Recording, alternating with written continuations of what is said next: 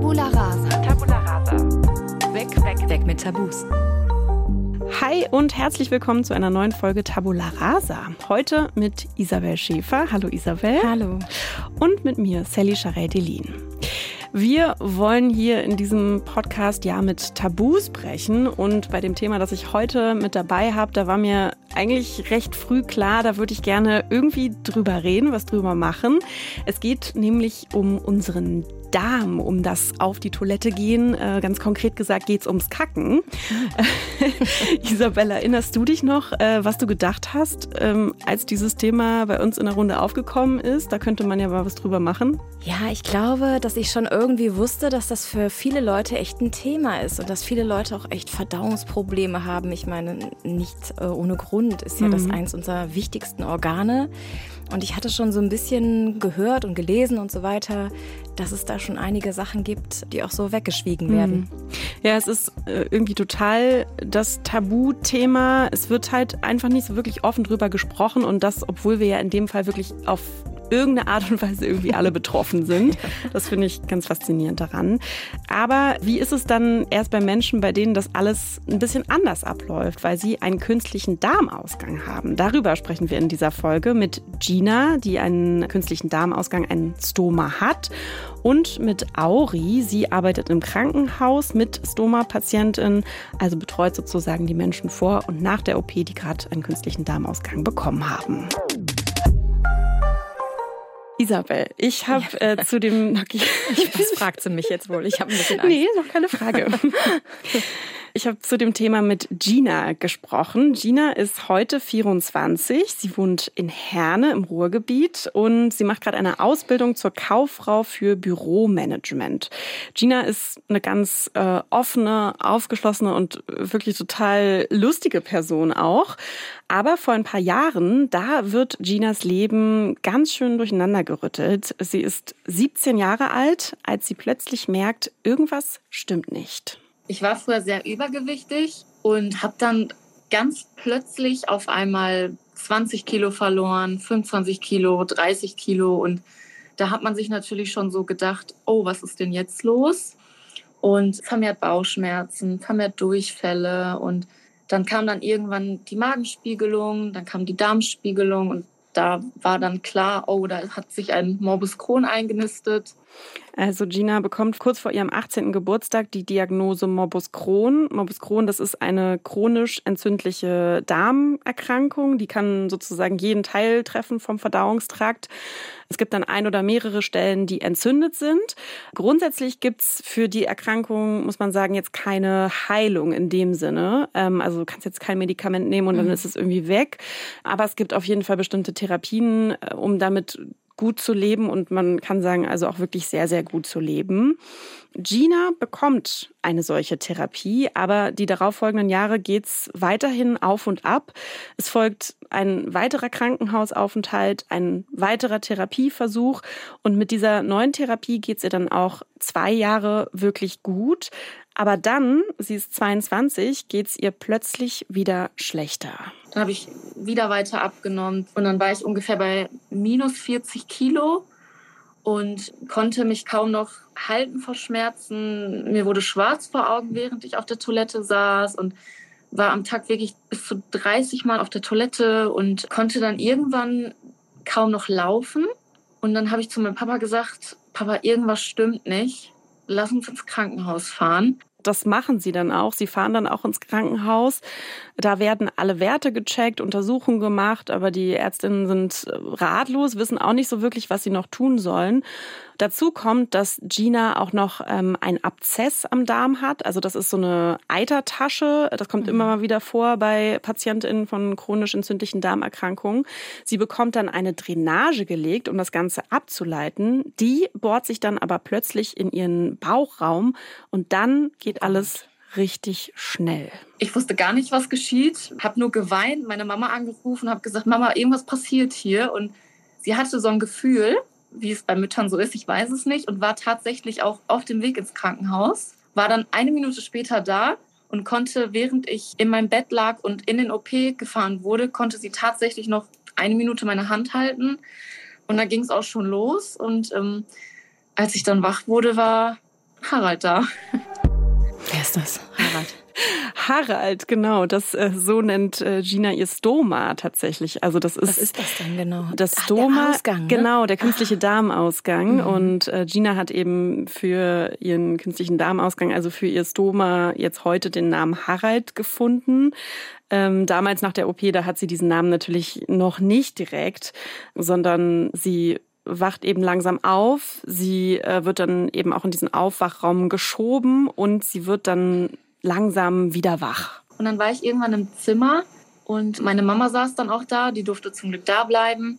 Dann habe ich meine Augen aufgemacht und dann hat sie so die Decke weggeschoben und dann habe ich da hingeguckt und dann habe ich sie nur angeguckt und gesagt, ist das jetzt wirklich da? Und dann hat sie angefangen zu weinen und hat gesagt, ja, leider. Und in dem Moment, was ging in mir vor? Ich dachte, ich weiß nicht, klingt doof. Eigentlich wurde mir das Leben gerettet, aber ich dachte, jetzt vorbei. Weil ich weiß nicht, ich konnte mir nicht vorstellen, dass das alles dadurch einfacher wird und man hat da so Kacke am Bauch hängen. Es ist ja auch als junge Frau, sag ich jetzt mal, ähm, auch in gewissen anderen Dingen schwierig und der Umgang mit anderen Menschen, verstehen die das, verstehen die das nicht? Ähm, also das war alles irgendwie noch so, nee, mein Leben ist vorbei, das hat doch jetzt alles überhaupt keinen Sinn mehr. Ich habe ganz viele Fragen. Hm, ja. Also muss sie den jetzt, den hat sie jetzt bis an ihr Lebensende oder kann da noch mal irgendwie was künstlich zurückverlegt Nee, werden? das oder? kann nochmal zurückverlegt werden. Also man macht sowas halt in unterschiedlichen Situationen. Also teilweise wird es gemacht bei einer Krebserkrankung, aber eben auch bei so chronisch entzündlichen Darmerkrankungen, wenn da vielleicht auch irgendwas schief läuft, so wie es jetzt bei Gina der Fall war, eben mit diesem Abzess und mit der Drainage, die eben in den Bauchraum reingepiekst ist oder da so ja, rein ist. Und man hat den dann erstmal. Es gibt bei einigen die Möglichkeit, das nochmal zurückzuverlegen. Mhm. Aber es ist dann, viele leben damit dann auch wirklich bis an ihr Lebensende. Krass. Es ist ganz unterschiedlich. Hm. Und dieses Morbus Crohn, ich meine, entzündliche Darmerkrankung, das hört sich jetzt immer, ich sag mal, für jemanden, der jetzt gar nichts davon weiß, gar nicht so schlimm an. So, ach, ist mal so entzündet wie irgendwie Blinddarm. Aber das scheint ja dann wirklich eine lebensbedrohliche Krankheit zu sein. Und hat sie dir noch ein bisschen so erzählt, wie das für sie dann im Alltag war? Also es waren sehr große Schmerzen. Ja, also sie konnte tatsächlich, also sie hatte sehr große Schmerzen und sie konnte tatsächlich auch gar nicht so normal ihr Leben leben. Ne? Also das war schon echt eine sehr große Einschränkung, weil sie vor allem ganz oft auf die Toilette gegangen ist. Also 20, 30 Mal teilweise morgens eben gar nicht aus dem Haus gekommen. Und das hat eben bei ihr auch viel verhindert. Also, ne, dann kannst du ja gar nicht mehr ganz normal dein, dein Leben so bestreiten. Das ist ganz unterschiedlich, wie das ist mit Morbus Crohn. Also da gibt's natürlich unterschiedliche Verläufe und da gibt's Leute, die sind auf bestimmten Medikamenten eingestellt und denen geht's voll gut, sage ich mal. Und dann gibt's aber auch die Situation, dass manchmal Medikamente einfach nicht wirken und dann eben wieder die Schmerzen da sind. Also es ist schon, wenn man davon betroffen ist, ist es auf jeden Fall mehr als nur ein bisschen Bauchschmerzen. Und weißt du, wie viele Leute in Deutschland davon betroffen sind? Hm, Nee, das weiß ich nicht konkret. Also so solche Zahlen sind natürlich immer ein bisschen schwierig zu messen auch. Bei Stoma-PatientInnen sind es so äh, schätzungsweise 150.000. Okay. Was ja schon auch eine große Ja. Zahl ist. Also, ne, wenn wir jetzt hier Saarbrücken äh, Ja. hat irgendwie Eine 180.000 Stadt von Stoma-Patienten. Ja, genau, ist eine Stadt von Stoma-PatientInnen. Also genau, ist schon eine ganze Menge. Das kann man wahrscheinlich auch bekommen, wenn man jetzt zum Beispiel, ähm, weiß nicht, Darmkrebs hatte oder noch an anderen Sachen erkrankt war. Also man muss nicht unbedingt Morbus Crohn haben. Nee, genau. Es gibt ganz unterschiedliche. Also es gibt auch noch andere chronisch entzündliche Darmerkrankungen. Oder es kann eben sein, dass man einfach eine Entzündung hat und da irgendwas schief läuft. Ne? Oder wie gesagt, auch äh, KrebspatientInnen, da ist es eben auch auf der Fall, wenn da irgendwie ein Teil des Darms entfernt werden muss. Oder auch Unfälle. Also da gibt's ähm, schon irgendwie einige Möglichkeiten, warum das so der Fall sein kann, dass man Stoma braucht. Und darüber habe ich gesprochen mit Auri. Auri ähm, ist nämlich Stomatherapeutin. Das heißt, die arbeitet ganz nah dran an den Menschen, die eben einen Stoma bekommen, aus ganz unterschiedlichen Gründen. Auri ist 28. Sie lebt auch in NRW Und sie hat eben auch gesagt, dass es wirklich einen riesen Unterschied macht, wie das läuft. Also ob jetzt das eben so abläuft, wie wir es jetzt gerade bei Gina gehört haben, also wirklich so Schlag auf Schlag, mega plötzlich, oder ob man vielleicht schon ein bisschen Zeit hat, sich darauf einzustellen. Also es gibt einmal die Patienten, die tatsächlich ja plötzlich gesagt bekommen, dass sie einen künstlichen Darmausgang brauchen. Die sind natürlich meistens extrem überrumpelt, überfordert, haben vielleicht gerade erst eine Diagnose bekommen und kriegen so schnell so viele Informationen, haben gar nicht viel Zeit nachzudenken. Da ist es schon echt oft schwierig. Und dann gibt es tatsächlich Patienten, die auch sehr darauf vorbereitet sind. Das sind häufig dann zum Beispiel Patienten auch mit einer chronisch entzündlichen Darmerkrankung. Die kann das auch plötzlich ereilen, wenn es da Komplikationen gibt. Aber es gibt auch die Patienten, die einfach schon sehr, sehr lange auch mit ihrer Erkrankung leben. Und die Patienten sind dann oft natürlich ganz anders aufgestellt. Die sind gut aufgeklärt, die haben schon häufig einen langen Leidensweg hinter sich und ja, ich sage mal in Anführungsstrichen, freuen sich vielleicht auch darauf, auf die Operation, weil einfach gehofft wird und es auch relativ häufig ist, dass danach einfach der Leidensdruck deutlich geringer ist. Wie muss man sich das denn vorstellen? Das ist so ein, wie jetzt irgendwie, ich also mhm. wie so beim Tetrapack, das ist sowas, was man aufschreiben kann und dann entleert man da eben so seinen Darm oder wie sieht das aus? Also das ist sozusagen, der Darm wird an der Bauchdecke so ausgeleitet. Also man hat dann wirklich da so ein, so ein Loch, so ein Darmausgang, sag ich mal. Und da kann man dann eben diese Stoma-Präparate, also diese Beutel raufsetzen. Also das gibt dann ganz viele mhm. unterschiedliche Systeme. Ne? Also sei es jetzt irgendwie einfach nur ein Beutel, den du da irgendwie so ran ähm, klebst oder so Aufsätze und dann ist das wirklich wie so ein Beutel und da läuft das dann rein. Und das ist genau. dann praktisch wie so, wie so ein Katheter, wenn man sein Säckchen voller Urin hat, dann hat man da sein Säckchen wahrscheinlich voll Kacke. Oder? Genau, dann hast du dein ja. Säckchen voll Kacke und dann musst du es halt auch wechseln. Also das, mhm. das passiert oh, das halt, das ist eben so das, was die ganze Zeit passiert. Ne? Also ich glaube, mhm. das ist auch so der große Unterschied. Wir gehen halt irgendwie, keine Ahnung, einmal am Tag, zweimal am Tag, einmal alle zwei Tage, wie auch immer, mhm. aufs Klo. Und dann kommt das halt so raus. Und beim Stoma ist so der große Unterschied, dass das einfach reinläuft, also mhm. wann auch immer. Mhm. Und man das dann so einmal am Tag ungefähr, das ist ganz unterschiedlich unterschiedlich, aber dann wechselt. Aber dann kann ich mir das sehr gut vorstellen, was sie jetzt gesagt hat, dass man, das ist ja schon sehr einschneidend, weil, weiß ich nicht, du kannst vielleicht nicht mehr genauso Sport machen. Allein schon, wenn du irgendwo auf Toilette gehst. Ich meine, es ist immer peinlich, auf Toilette zu gehen, wenn andere Leute das hören können. Mhm. Aber dann musst du ja irgendwie das so ausleeren. Weiß ich nicht, vielleicht gibt es da noch irgendwelche Gerüche. Also, mhm. das ist ja schon eine ganz andere Art und Weise. Und dann natürlich auch als junger Mensch, auch wenn du intim wirst mhm. mit jemand anderen. Ja, du hast da ganz viele Gedanken äh, und Ideen, über die ich auch tatsächlich mit beiden gesprochen habe. Also die auch tatsächlich so im Laufe der Zeit für Gina aufgekommen sind und mit denen Auri auch so ganz tagtäglich zu tun hat. Das hat mir auch Auri erzählt, dass das schon eine besondere Art der Arbeit ist, die sie eben übernimmt mit ihren KollegInnen da im Krankenhaus als Stomatherapeutin. Da hat das Ganze auf jeden Fall auch so eine psychische Komponente, hat sie mir erzählt psychologische Rolle auf jeden Fall. Ich glaube, jeder in unserem Beruf tut das. Ich glaube aber auch, dass wir zu den Stoma-Patienten eine sehr intime Beziehung haben, weil es ein intimes Thema ist, weil wir sehr nah auch einfach aneinander ran müssen, weil wir über sehr intime Dinge, ich meine, wir reden über Stuhlgang, wir reden über Ausscheidungen, wir reden über Sex, über alles Mögliche irgendwie und eigentlich kennen wir uns gar nicht.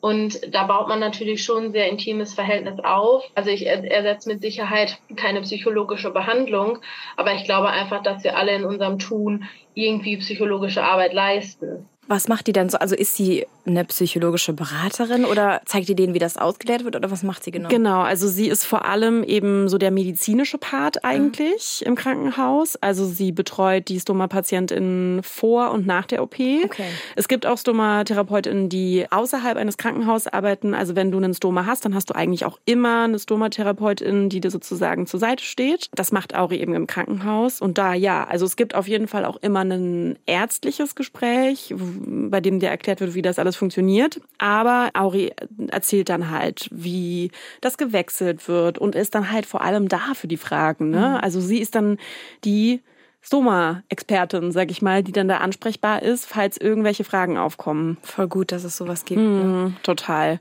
Also und sie hat auch gesagt, dass wenn dann da irgendwie Bedarf ist nach nochmal anderer psychologischer Betreuung, dann organisieren die das auch. Aber ja, das zeigt irgendwie nochmal, wie wichtig, das hat sie auch im Gespräch gesagt, halt diese Rolle ist, die sie da auch einnimmt und jetzt halt vor allem auch, es soll immer alles schneller und kürzer und man ist für mehr PatientInnen auf einmal zuständig und da hat sie schon auch gesagt, das ist eigentlich schwierig, gerade wenn man bei so einem Thema irgendwie auch so intim miteinander zu tun hat. Ja, okay, da ja. merkt sie also auch die Situation ja, in den Krankenhäusern voll. ganz extrem. Äh, Total. Ja.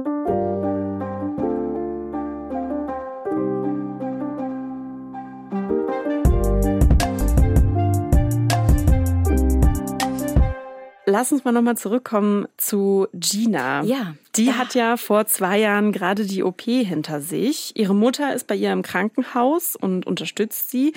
Aber es gibt noch eine andere Person, äh, die für sie in dieser Anfangszeit eine ganz große Hilfe ist. Und das ist ihre beste Freundin. Die kam auch irgendwie immer sofort und hatte dann auch natürlich gemerkt, dass mir es dadurch unglaublich schlecht ging, natürlich auch psychisch. Sie hat dann irgendwann gesagt, weil ich dann natürlich geweint habe und ich habe gesagt, was ist, wenn der dann pupst oder sowas und andere Menschen hören das, es ist ja mhm. peinlich und es ist ja ganz schlimm. Und dann sagte sie irgendwann, ja, wenn der Harald pupst, wird das schon nicht so schlimm sein. Und dann dachte ich so, Harald? Und dann hat sie gesagt, ja, ich nenne den jetzt Harald.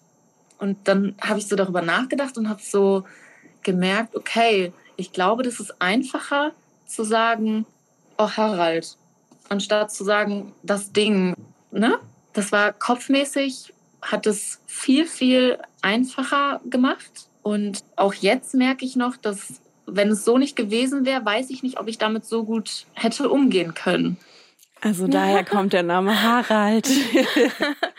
voll schön. Ja, voll. Und äh, tatsächlich, ähm, das habe ich jetzt auch bei der Recherche gesehen, ganz viele Leute mit Stoma haben einen Namen für ihr Stoma. Ja. Ja, und ähm, das ist interessant. ja, ich kann mir das auch total gut vorstellen. Also ich kenne das auch eher so bei anderen Krankheiten, dass man da so der Krankheit irgendwie einen Namen gibt, um ja das so ein bisschen weiter wegzuhalten. Und mhm. gerade wenn man da vielleicht auch jetzt noch was am Körper hat, was irgendwie so ein bisschen fremd ist und ja, ja. dann glaube ich.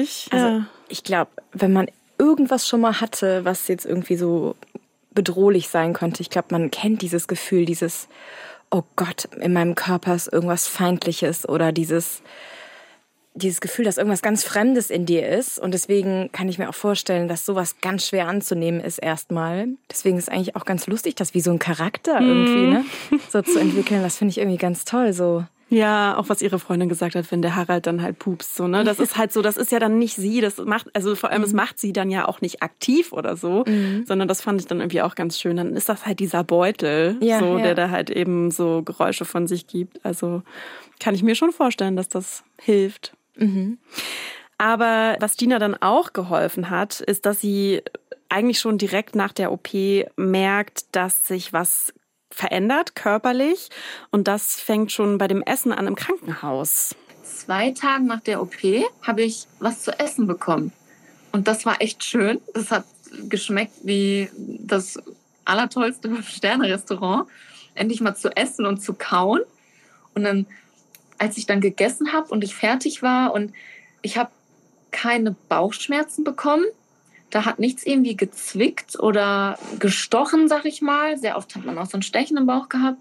Und ich habe nicht den Drang gehabt, zur Toilette zu gehen. Das war schon sehr komisch, weil das ja sonst wirklich jahrelang irgendwie dazugehört hat. Und die Angst vorm Essen wurde weniger.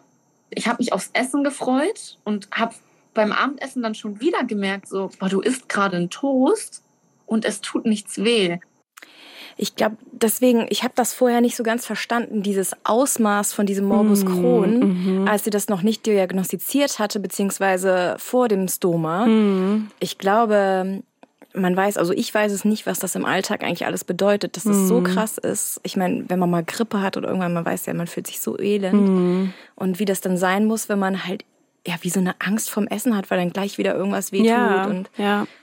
Ja, also ich kenne das tatsächlich auch aus meinem Umfeld und da bekomme ich das auch immer mal wieder mit, dass das einen schon ganz schön ausnocken kann. Also mhm. wirklich auch, dass es dann eben nicht so ein bisschen ist, das kennen wahrscheinlich alle, auch so ein bisschen, weiß ich nicht, Bauchschmerzen oder weiß ich auch mal Durchfall oder so, ist ja, wahrscheinlich noch ja. relativ normal in Anführungsstrichen. Mhm. Aber das geht tatsächlich echt so darüber hinaus. Also ja. es ist dann wirklich so ein permanenter Schmerz und ich glaube auch, wenn du dann irgendwann, glaube ich, entwickelst du auch diese Angst, was sie da gerade so beschrieben hat, ne, mhm. vor dem Essen. Und mhm. dann, glaube ich, bist du richtig drin, so in dieser Falle. Deswegen, also das heißt dann praktisch, es ist jetzt zwar durch das Stoma oder durch den Harald so ein anderes Leben, aber sie hat dann schnell auch gemerkt, das hat Vorteile oder das halt verbessert meine Lebensqualität. Genau, also bevor sie da ins Krankenhaus gekommen ist, hatte sie ja wahnsinnige Schmerzen und so auch die Jahre davor, ne? Also das war immer wieder mit großen Schmerzen und einfach viel Toilettengängen und Einschränkungen der Lebensqualität verbunden. So, also ich glaube, es ist dann auch mehr als einfach nur dieses nichts essen können, sondern auch, glaube ich, irgendwann so eine richtige körperliche Erschöpfung mhm. auch. Mhm. Und ähm, ja, das war auf jeden Fall schon so eine schnelle Veränderung. Das fand ich voll schön zu hören, ja. dass dieser erste Moment, ich meine, das, was sie vorhin gesagt hat, dieses, sie hatte das Gefühl, ihr Leben ist vorbei, dass mhm. das eigentlich schon nach ein, zwei Tagen so ein bisschen relativiert war, weil sie gemerkt hat, oh, doch nicht. Gina wird dann auch aus dem Krankenhaus entlassen. Sie wohnt die erste Zeit dann erstmal bei ihrer Mutter und ihr geht's auch schon viel besser. Und trotzdem merkt sie, da ist noch so ein gewisses Unbehagen gegenüber dem Stoma, also gegenüber dem Beutel, vor allem wenn es um das Wechseln des Beutels geht. Ich wollte anfangs auch noch gar nicht so mich damit auseinandersetzen, und habe auch immer so gedacht, um Gottes Willen, wie willst du das denn alleine wechseln? Und das geht doch gar nicht. Und ich war nach der OP dann auch, glaube einen Monat lang bei meiner Mama. Und sie hatte eine Bekannte, die Krankenschwester ist. Und die kam dann immer und hat mir den gewechselt. Und irgendwann habe ich dann aber so gemerkt, ich bin wieder rausgegangen, habe was unternommen. Und irgendwann dachte ich mir so, du kannst jetzt nicht jedes Mal verlangen, dass die Bekannte kommt, um dir das, den Beutel zu wechseln, nur damit du rausgehen kannst. So, und dann dachte ich mir irgendwann so, jetzt reiß dich mal am Riemen, nimm dir jetzt die Sachen und mach das einfach. Man wollte ja auch selbstständig sein und nicht immer auf irgendjemanden angewiesen und es gehört ja dann einfach zu mir, also muss ich damit ja auch irgendwie zurechtkommen, ne? Also man hört schon, dass sie so eine ganz krasse ja. Entwicklung durchgemacht hat, sage ich mal. Ja, von diesem fremden Ding in dir hin zu das anzunehmen. Und es ist ja, glaube ich, am Anfang, vielleicht hat man auch irgendwie Angst, das falsch zu machen. Ich weiß nicht, ist das eigentlich auch gefährlich? Können irgendwelche Bakterien? Rein? Ja, da kann, können auf jeden Fall Sachen auch, sage ich mal, sich entzünden oder so. Mhm. Aber ja, ich meine, das lernt man dann natürlich. Ich glaube, es ist so, das ist ja bei allen Sachen, die man irgendwann medizinisch bekommt. Also sage ich denke jetzt auch mal gerade so an Diabetes ja, zum Beispiel. Ja. Ne? Mhm. Ich glaube, da musst du es halt auch irgendwann lernen, da, das irgendwie selbst zu handeln. Ja, ich habe gerade, also als Gina das dann auch erzählt hat, mit dem sie wollte dann nicht so wirklich erstmal selbst diesen Beutel wechseln, da habe ich schon so ein bisschen das Gefühl, dass es vielleicht noch so ein bisschen so eine Art der Verleugnung war. So, nee, mhm. ich, ne, kein, keine Akzeptanz der Situation, so. Mhm. Aber ich fand voll schön zu hören, dass dann ja anscheinend irgendwie super schnell bei ihr dieser Prozess stattgefunden hat. Vielleicht auch, weil sie so ein junger Mensch ist, so, ich weiß nicht, wie das ist, ob man das jetzt so auf das Alter beziehen kann, aber ich stelle mir das halt so vor, du willst ja leben, du willst ja Sachen erleben. Dieser Drang hm. ist ja nicht mhm. weg. Und du musst, musst wahrscheinlich irgendwie Wege finden, wie du das irgendwie gut handeln kannst oder so. Ja, das glaube ich auch. Und ich glaube aber auch gerade so dieses, man will leben und man will weiter irgendwie auch mit Menschen in Kontakt yeah. sein. Das hat sie dann aber auf einer ganz anderen Ebene nicht losgelassen, weil sie hat sich dann trotzdem auch noch ziemlich viele Gedanken gemacht. Es sind viele Gedanken durch den Kopf gegangen, die auch nicht ganz so freundlich waren. Um Gottes Willen, was denken die Leute jetzt von mir? Wie kommt das an? Und dann halt auch diese Sachen, was ist, wenn du irgendwo bist und auf einmal kommt so ein Pups wir haben ja keinen Schließmuskel, das kommt ja einfach so, wie es passt. Darüber hat man sich natürlich Gedanken gemacht und dann solche Sachen wie stink ich vielleicht oder ne, sowas halt. Ja. Das kann ich mir so gut vorstellen. Ne? Das wären nicht auch genau die Fragen gewesen, die ich gehabt hätte. Das heißt, da kommt dann praktisch das, was wir sonst irgendwie als Pups unterdrücken können, das kommt einfach so raus. Ja, also ich glaube, es ist jetzt nicht so in der Art und Weise genau so ein Pups, wie das jetzt bei, sag ich mal, uns mit einem Schließmuskel ist. Ich glaube, mhm. das ist schon nochmal anders, aber es können auf jeden Fall so Geräusche entstehen, ja, ja. die sich vielleicht ähnlich anhören, weil das, das läuft ja eigentlich da einfach mhm. rein in diesen mhm. Beutel. Ja, und dann entstehen da eben auch so Geräusche oder mal irgendwelche, ja, so mhm. wie gesagt, Gerüche vielleicht auch, ja. Ja, eben oder Gerüche sind äh, tatsächlich ja bei ganz, ganz vielen ein großes Thema. Und ich meine, unsere Medizin ist ja relativ gut fortgeschritten und äh, über die Gerüche habe ich nämlich auch mit Auri gesprochen, weil sie ah. hat sofort in unserem Gespräch gesagt, das ist ein Thema, was ganz, ganz viele Leute haben. Also eine häufige Angst ist tatsächlich der Geruch. Das ist ein Riesenthema. Die haben Angst wirklich, wenn man an denen vorbeiläuft, dass die wie eine Toilette stinken oder so, dass man wirklich den Stuhlgang riecht. Und das kann man einfach echt ausräumen. Die Beutel, also die Versorgung haben alle Kohlefilter heutzutage. Wenn die Versorgung dicht ist und hält, riecht man wirklich nicht. Wenn man einen Stoma hat, wo man den Beutel ausleeren muss, natürlich, dann riecht es. Oder wenn man auch die Versorgung wechselt und Stuhlgang dann im Beutel riecht man es auch. Aber da sage ich den Patienten auch, ich sage, wenn sie vorher zur Toilette gegangen sind, ich sage, die meisten können jetzt nicht nicht äh, Blümchenstuhlgang machen, äh, dass es nach Blume riecht. Also das habe ich noch nicht erlebt. Und dann sagen die meisten auch schon, ja, stimmt wohl. Ja. Ja. ja, es riecht nicht nach Veilchen, ja.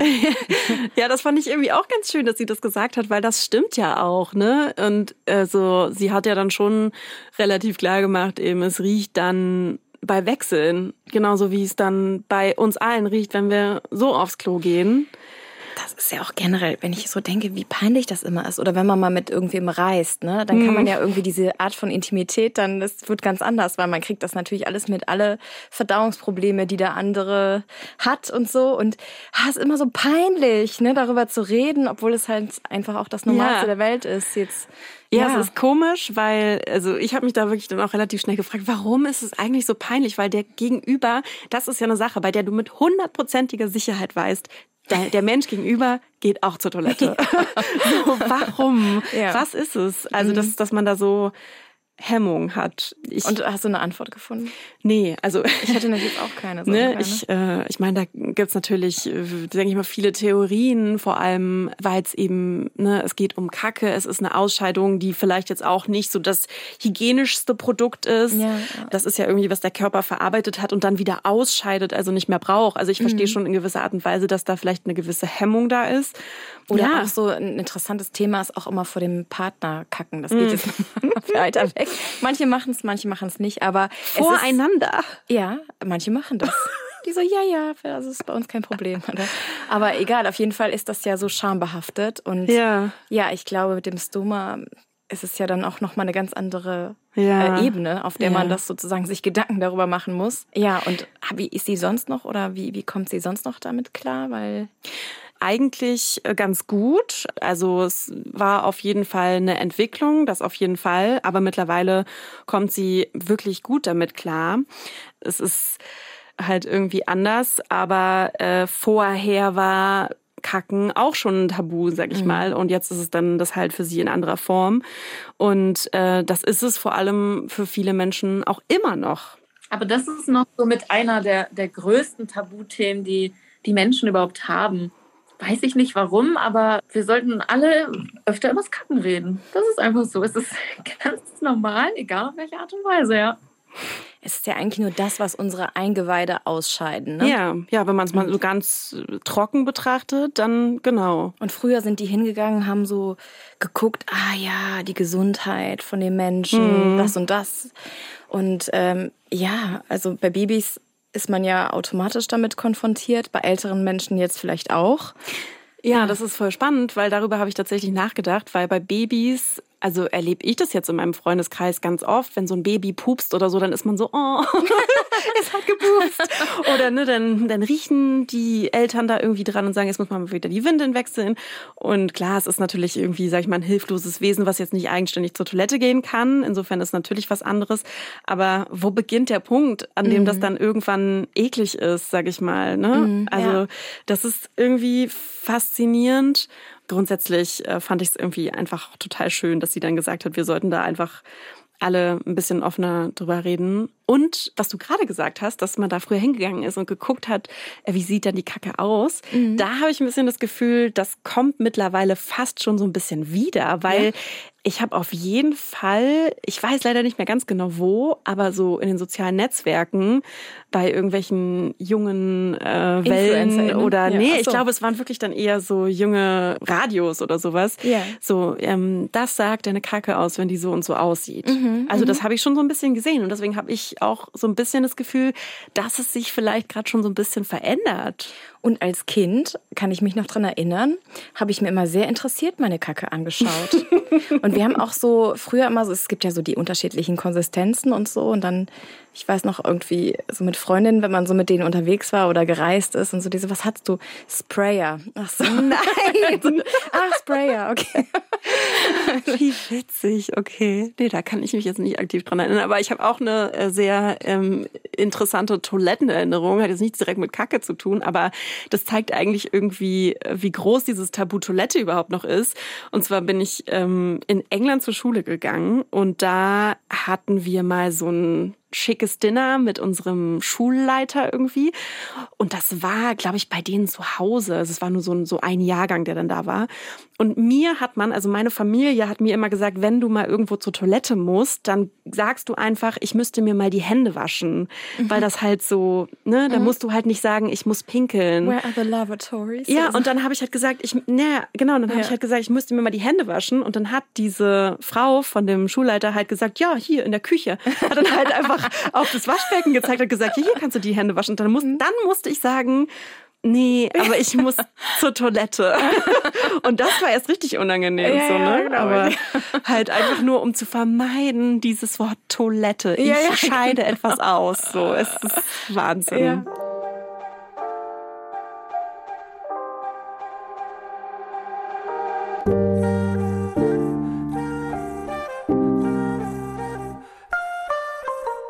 Auri hat tatsächlich auch noch was ganz Spannendes gesagt zu diesem Thema. Also als ich mit ihr so über dieses Tabu-Kacken geredet habe. Sie hatte da einen ganz interessanten Hinweis. Ich glaube, dass es viel Unwissenheit ist. Und ich glaube, es ist in dem Sinne keine, also in Anführungsstrichen keine sichtbare Erkrankung oder keine keine sichtbare Einschränkung vielleicht auch, weil das Stoma befindet sich am Bauch, die Patienten sind meistens immer angezogen und ich glaube, dadurch fällt es halt oft auch gar nicht auf. Ne? Also wenn meine Patienten mich fragen und sagen, hm, und ich sage nur, ich habe ja aber auch noch fünf, sechs, sieben andere, ne? ich sage, die laufen ja auch, ich sage, ist Ihnen in der Öffentlichkeit schon mal ein Stomaträger aufgefallen? Ich sage, haben Sie schon mal jemand? Nee. Ich sage, genau ne, weil viele dann natürlich Angst haben aufzufallen, tun sie dann meist nicht, also ist für die ein gutes Gefühl, macht aber das Thema Stoma vielleicht auch einfach zu einem Tabuthema, weil es gar nicht thematisiert wird, weil es nicht so gesehen werden kann. Also das Thema mhm. sichtbare Erkrankungen. Unsichtbare, ne? Ja, genau, unsichtbare Erkrankung. Es ist keine ja. sichtbare Erkrankung. Also ich habe darüber schon ähm, öfters mal was gemacht. Äh, zum Beispiel auch, oder Herzkrankheiten. Da denkt ja auch jeder so, ach, ist ja nicht so schlimm. Mhm. Aber diese Lebensrealität, die da so versteckt ist, mhm. ähm, was das auch bedeutet, oder jetzt gerade, ich bin mal gespannt jetzt, was Gina jetzt auch dazu sagt, weil wenn es dann wirklich um Intimität geht und so, es ist ja schon eine Einschränkung. Also man sieht von außen so aus wie jeder andere auch, aber man hat halt einfach eine andere Lebensrealität. Ja, also ich habe da auch direkt gedacht an so andere psychische Erkrankungen zum Beispiel. Ne? Die sind ja auch unsichtbar. Halt mhm. sowas ganz Offensichtliches wie Depression und ich meine, da wird mittlerweile natürlich ein bisschen drüber geredet, aber es ist irgendwie immer der, ein ähnlicher Kreislauf, der da irgendwie hintersteckt. Also man sieht's nicht, deswegen spricht man nicht darüber. Mhm. Und dann denken andere wieder, sie sind damit alleine und reden auch nicht darüber. Mhm. Und also ich habe schon das Gefühl, dass es da so einmal so ein Tabu-Breaker braucht ja. und dann weil sowas sagst du ja auch nicht so nebenbei. Ja, ne? ja. Ich habe jetzt hier irgendwie ein, auch ein Stoma kannst du relativ gut verstecken. Also kannst mhm. du einfach Sachen drüber tragen. Und, Stimmt. Aber du hast ja auch gerade jetzt nochmal das Thema Intimität angesprochen. Ähm, ja. Das ist ein ganz großes Thema. Also auch gerade für Menschen, die vielleicht jetzt noch nicht so in wahnsinnig gefestigten Partnerschaften sind. Klar. Und das Thema kam eben auch im Gespräch mit Gina auf. Man datet sich ja dann, um jemanden wirklich kennenzulernen und ähm, da ist ja auch eine gewisse Intimität bei und da macht man sich dann natürlich Gedanken drüber, einfach weil es dann auch nochmal intimer ist, als jetzt zum Beispiel mit einer Freundin auf der Couch zu sitzen und einen Kaffee zu trinken. Da denkt man dann natürlich, um Gottes Willen, was ist auf einmal, wenn man sich nahe kommt, auf einmal fällt das Ding ab. Oder äh, ich weiß nicht, es platzt oder sowas, ne?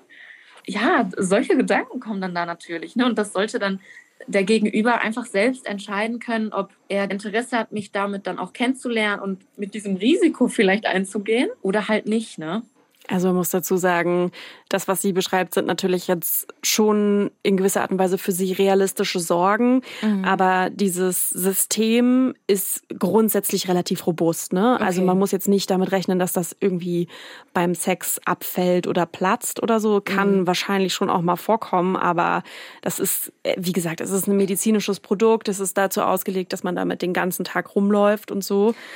Aber trotzdem, wenn ich mir jetzt überlege, wie ich mit 22 war, also voller Selbstzweifel und überhaupt nicht selbstbewusst, und dann denkt man ja schon, oh, man, also wenn er das schon sieht oder mhm. sie, je nachdem, dass man halt einen einfach so, ja, dann Beutel mit der Kackeflüssigkeit oder sowas halt dann hat, das ist doch ein Abturner und so. Ich kann halt schon verstehen, wenn man sich das schämt, also bis man dann, ich glaube, man hat dann vielleicht auch gar keine andere Wahl, als zu sagen, okay, ich akzeptiere mich jetzt so, wie ich bin. Hm. Und ansonsten, so nach mir die Sinnflut, wer damit klarkommt, kommt halt damit klar und wer nicht. Aber bis man vielleicht mal da ist, weiß ich jetzt nicht. Also ja, und gleichzeitig habe ich dann auch gedacht, also wenn dann Leute wirklich sagen, i, du hast da Kacke am Bauch hängen, also dann weiß ich nicht, ob das Leute sind, die du unbedingt in deinem Leben Richtig, brauchst. Richtig, aber das sagen wir jetzt. Ja. Und wie würden wir als 22-Jährige wirklich ja. darüber denken? Also ja. ich glaube, wenn du dann so datest und so, ich glaube, es ist einfach dann zu sehen, okay, ich habe ja da diesen Makel oder mhm. irgendwie sowas halt. Ja, weil man dann schnell da so sich drauf fokussiert. Ne? Genau, ja. aber ja, man muss einfach dann Menschen haben, die dann sozusagen, ähm,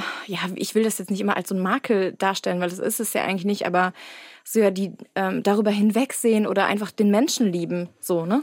Ja, und die vielleicht äh, da jetzt auch nicht so ein großes Ding draus machen, sondern genau. vielleicht auch einfach locker damit umgehen können, so, ne? Ja, es ist halt ja. irgendwie auch nur letztendlich ein künstlicher Darmausgang und nicht irgendwie ja. das Ende der Welt, so wie sich dann vielleicht manchmal am Anfang anfühlt. Aber äh, über das Thema Sex habe ich auch mit Auri gesprochen und da fand ich total spannend, was sie mir erzählt hat. Es gibt auch so Dinge wie, dass man es verstecken kann. Ja, es gibt zum Beispiel so Stoma-Bandagen. Es gibt sogar auch Stoma-Bandagen mit Spitze für die Mädels, ja, die man so einmal drüber ziehen kann, dass man vielleicht den Beutel einfach so ein bisschen schön versteckt hat. Also von den Frauen wird das sehr, sehr viel genutzt. Die sagen, ja, das ist für mich irgendwie super. Der Beutel ist so ein bisschen ähm, am Bauch dran. Der kann jetzt nicht ja super viel hin und her baumeln. Wir empfehlen dann auch immer natürlich vorm Geschlechtsverkehr den Beutel vielleicht vorher nochmal leer zu machen, ja, dass da nicht so viel Inhalt drin ist, dass der einfach nicht so schwer ist. Und dann natürlich auch als Paar einfach sich ranzutasten. Ja, in welchen Stellungen fühle ich mich vielleicht wohl? Ja, welche sind für mich am Anfang vielleicht besser? Da gibt's ja auch super viele Unterschiede. Aber ganz klar ist, Sex ist mit Stoma nach wie vor super möglich. Man darf da vielleicht einfach ein bisschen kreativ werden, wie man sich dann auch am wohlsten fühlt, so, ne? Da gibt's wie so Spitzenunterwäsche für den Beutel? Ja, genau. Ach, das ist ja also cool. Also so, wirklich so, ja, hast du ja gesagt, Bandagen, die du da so mhm. rüberziehst. Ich habe dann auch mal gegoogelt. Und die gibt's in so unterschiedlichen Farben und das ist dann so mit so ein Schön. bisschen Spitze. Und ja, mhm. das fand ich voll cool. Finde ich auch. Also, dass da gut ja. echt so mitgedacht wird einfach. Und, ja. ja. Und das glaube ich auch, dass das einfacher macht, wenn du es einfach nah am Körper hast und so. Mhm. Und das, was Aurida jetzt gerade beschrieben hat, dieses Austesten und womit fühle ich mich wohl. Ich meine, letztendlich ist das ja das, worum es geht beim Sex. Genau. Und ja. vielleicht ist man gerade dann, wenn man eben ja so einen Beutel hat, besonders achtsam, sag ich mal, oder muss besonders nochmal drauf gucken, was brauche ich eigentlich oder genau. was kann ich und will ich so. Das kann auch eine Chance sein, sowas schon viel früher zu lernen als andere, ne? Dass man ja. sagt, okay, wie fühle ich mich eigentlich damit? Was möchte ich machen? Und vielleicht brauche ich auch einfach einen guten Partner, der einfach ja, das mit mir so zusammen macht und austestet und ja, so respektvoll damit umgeht.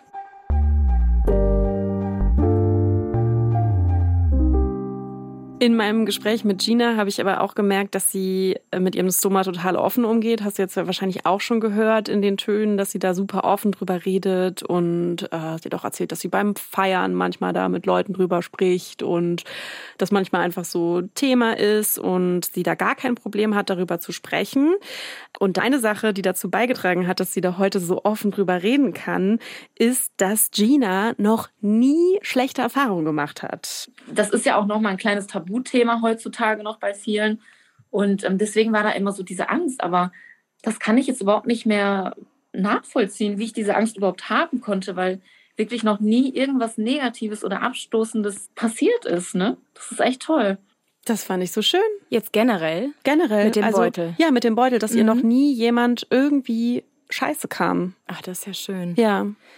Weil ich glaube, das ist es halt auch. Du denkst vielleicht auch schnell mal, die Leute sind mies und kommentieren mhm. das blöd.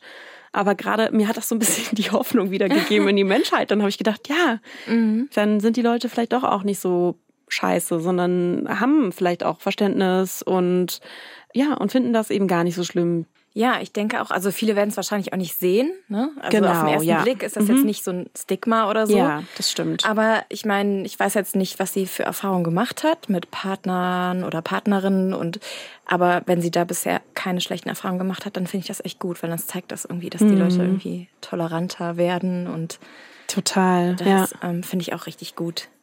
Sie äh, hat aber gesagt, dass es noch eine Sache gab, die ihr so ein bisschen geholfen hat dabei, das auch so für sich zu akzeptieren. Und das war tatsächlich Instagram. Mhm. Das fand ich total spannend, weil wir ja ganz oft heutzutage drüber sprechen, wie oh, toxic das irgendwie ist.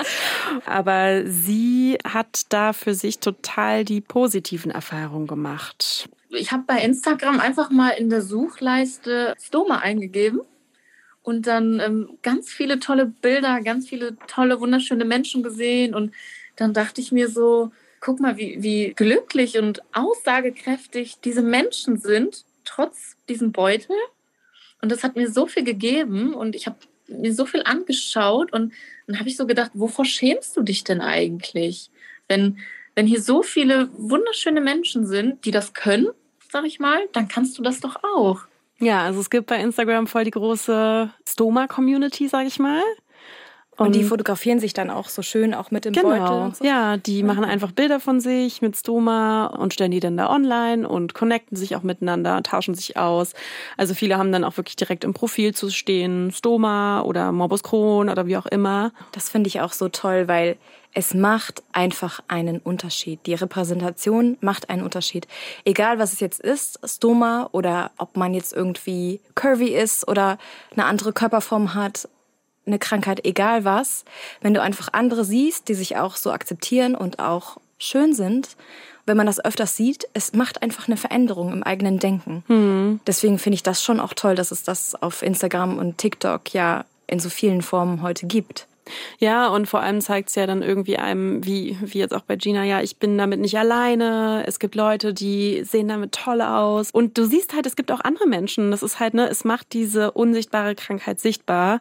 Tatsächlich war das dann auch ein Grund, äh, warum Gina sich entschieden hat, sich auch selbst bei Instagram mit Beutel zu zeigen. Dann habe ich so gedacht, Frau Gina, das kannst du eigentlich auch anderen zurückgeben.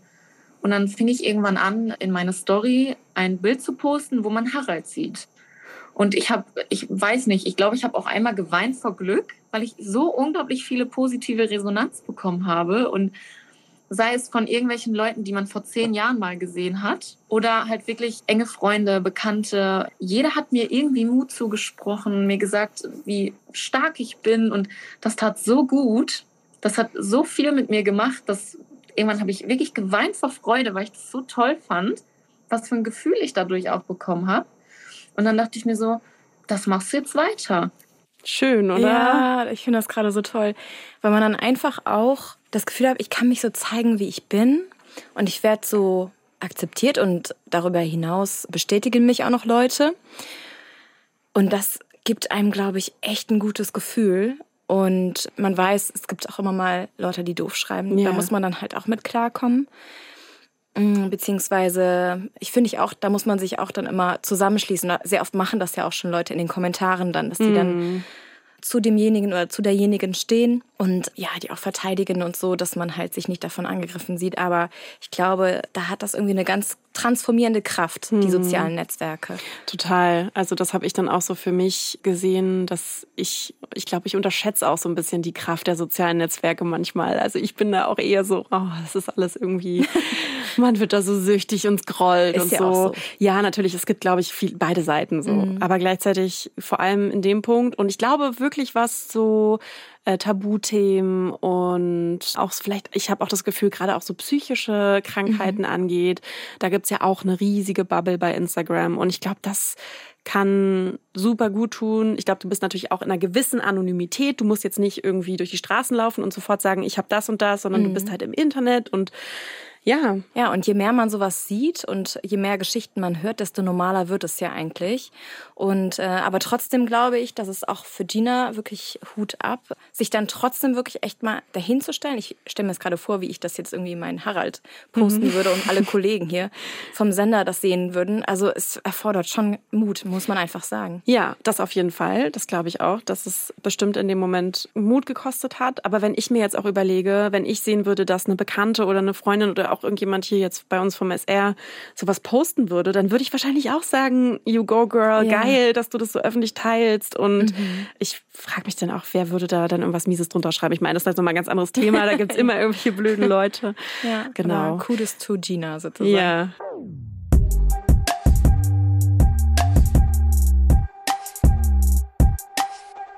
Bei Gina äh, hat sich eben dann dadurch natürlich total viel getan, dass sie sich dann so offen zeigen konnte. Und sie hat auch erzählt, dass sie dank des Stomas dann eben ihre Ausbildung anfangen konnte. Also das, was sie vorher nicht konnte, also mhm. wirklich so regelmäßig zur Ausbildung gehen, das konnte sie dann machen. Und es hat sich also alles ganz, ganz anders entwickelt, äh, so als sie das jetzt damals gedacht hätte, als sie da in diesem Krankenhausbett lag. Was macht Und sie für eine Ausbildung? Sie macht eine Ausbildung zur Kauf Kauffrau für Büromanagement. Okay. Also denke ich mal, was relativ geregeltes. Ich kann mir schon auch vorstellen, ich meine, das, das muss man, glaube ich, auch noch dazu sagen. Du hast halt den Morbus Crohn weiterhin. Mhm. Also jetzt nicht so, dass du dann eben, wie gesagt, für diese Krankheit gibt es jetzt keine Heilung. Aber dadurch, dass du eben diesen künstlichen Darmausgang hast, wird der Darm halt sehr entlastet. Gibt es ähm, bestimmte Dinge, die sie jetzt dann trotzdem heute nicht machen kann, im Sinne von, ich weiß nicht, Reisen oder so? Oder ist sie schon darauf angewiesen, immer nee. in der Nähe von der Toilette zu sein? Oder? Nee, tatsächlich nicht. Okay. Ähm, also sie hat gesagt, es gibt eigentlich nichts so wirklich, was sie nicht machen kann. Mhm. Also sie hat da gar keine Einschränkungen und sie hat mir auch erzählt, dass ja, dass sich das einfach wirklich alles für sie komplett verändert hat. Früher musste man gucken, egal wo man hinfährt, ob es fünf Minuten sind, ob es fünf Stunden sind, ist auf dem Weg eine Toilette ist eine Toilette, wo ich jetzt hinfahre. Könnte es hm. sein, dass auf dem Weg irgendwas passiert? Das ist so viel Lebensqualität, die da wiederkommt. Man kann rausgehen, wohin man will, wann man will und ähm, muss sich über sowas gar keine Gedanken mehr machen. So, oh Gott, ist jetzt eine Toilette. Was ist, wenn ich jetzt auf einmal in die Hosen mache und es nicht mehr aushalten kann oder sowas? Das ist schon enorm viel Lebensqualität, ähm, die dadurch wiedergekommen ist, ja. Ja, also dadurch, dass du es halt mit dir rumschleppst, du musst es jetzt auch nicht alle drei Stunden lernen oder so, ne, sondern machst das dann einmal am Tag. Sie meinte, sie macht es einmal am Tag. Es gibt auch Leute, die lassen das länger drauf oder das ist eben, kommt, glaube ich, auch ein bisschen auf deine Verdauung so an, ne. Sie meinte zum Beispiel, sie setzt sich dann abends halt immer aufs Sofa, nimmt ihr Köfferchen und macht dann ihr Stoma so. Und dann ist es auch wieder gut. Erstmal mhm. so, ne? Ist auch so ein bisschen so wie von Anfang, wo man eine ganz andere Perspektive hatte oder sie eine ganz mhm. andere Perspektive hatte, so, oh, das ist irgendwas ganz Bedrohliches und irgendwie was Fremdes hinzu, hey, das ist so das Ding oder das Tool, was mir sozusagen eine ganz andere Lebensqualität gibt. Das ist ja eine totale Perspektivenwechsel, so, ne? Total. Das hat Auria tatsächlich auch gesagt, dass das ganz vielen Menschen so viel Lebensqualität wiedergibt. Und ich glaube, das vergisst man, weil man denkt dann halt immer, äh, ich habe da dann was Komisches zu hängen. Und dabei ist es, glaube ich, oft wirklich anders, dass es dann einem dadurch so viel besser geht. Also aus den Gesprächen, die ich da jetzt geführt habe, muss ich sagen, ja, ich habe dann gedacht, ich meine, man weiß ja nie, ob so einem sowas mal passiert, aber ich habe dann echt gedacht, ja, dann, ich würde da jetzt schon ganz anders dem gegenübertreten, mhm. nur weil ich das, diese Gespräche jetzt geführt habe. Ja, man braucht da gar nicht so, das ist so ein, so ein Armer oder so eine Arme, genau, die man ja. mitleiden muss, sondern ja, ist halt einfach.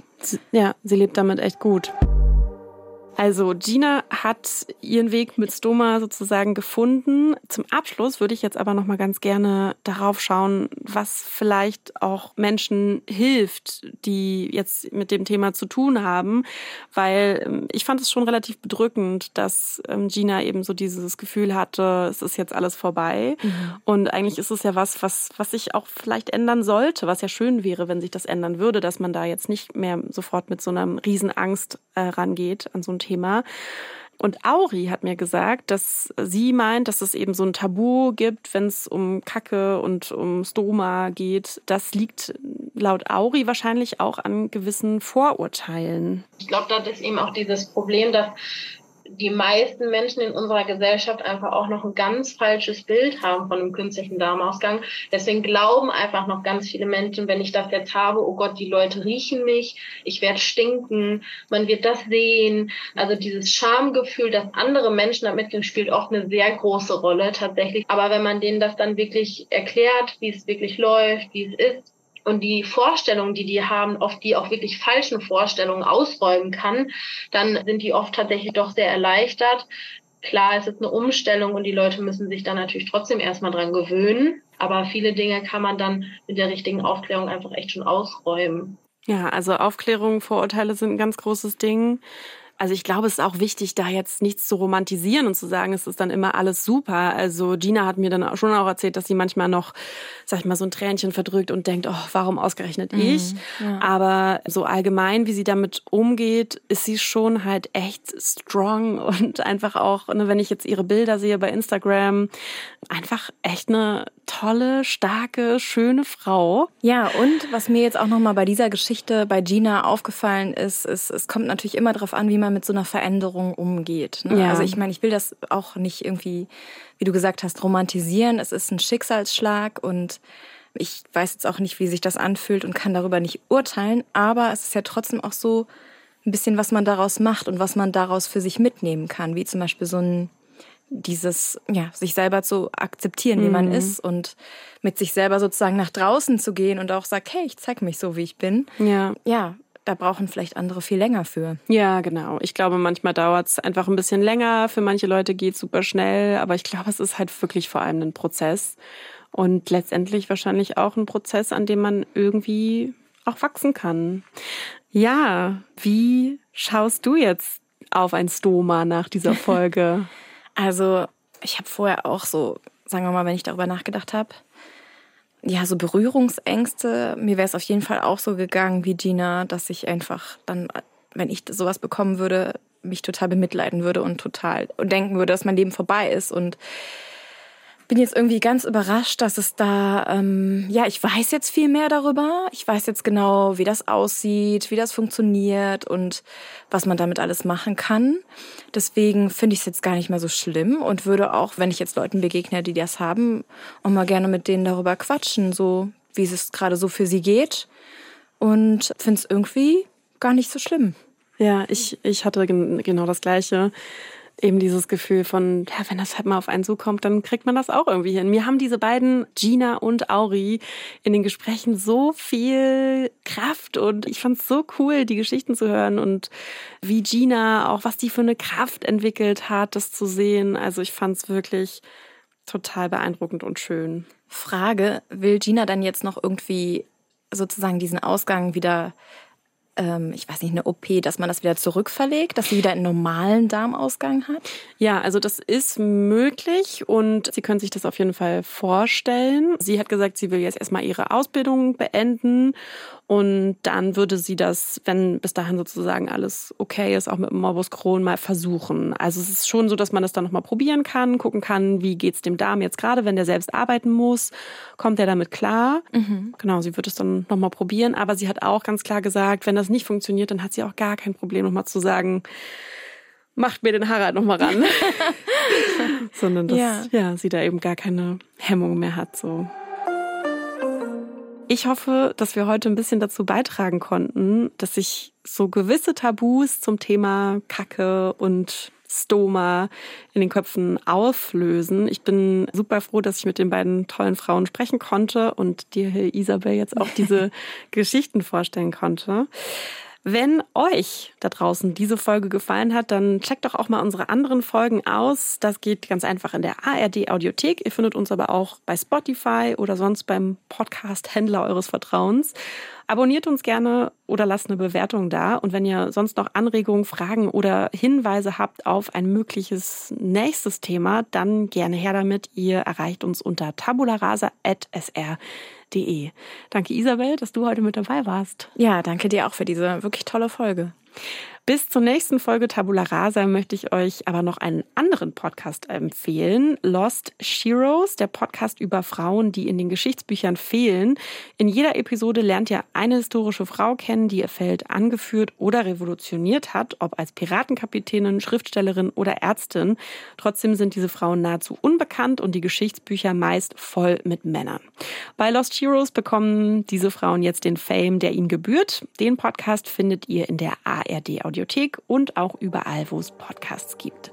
Jetzt sagen wir an dieser Stelle Tschüss für heute und bis zum nächsten Mal. Danke, dass ihr mit dabei wart. Tschüss. Tabula Rasa. Tabula Rasa. Weg, weg, weg mit Tabus. Eine Produktion des Saarländischen Rundfunks.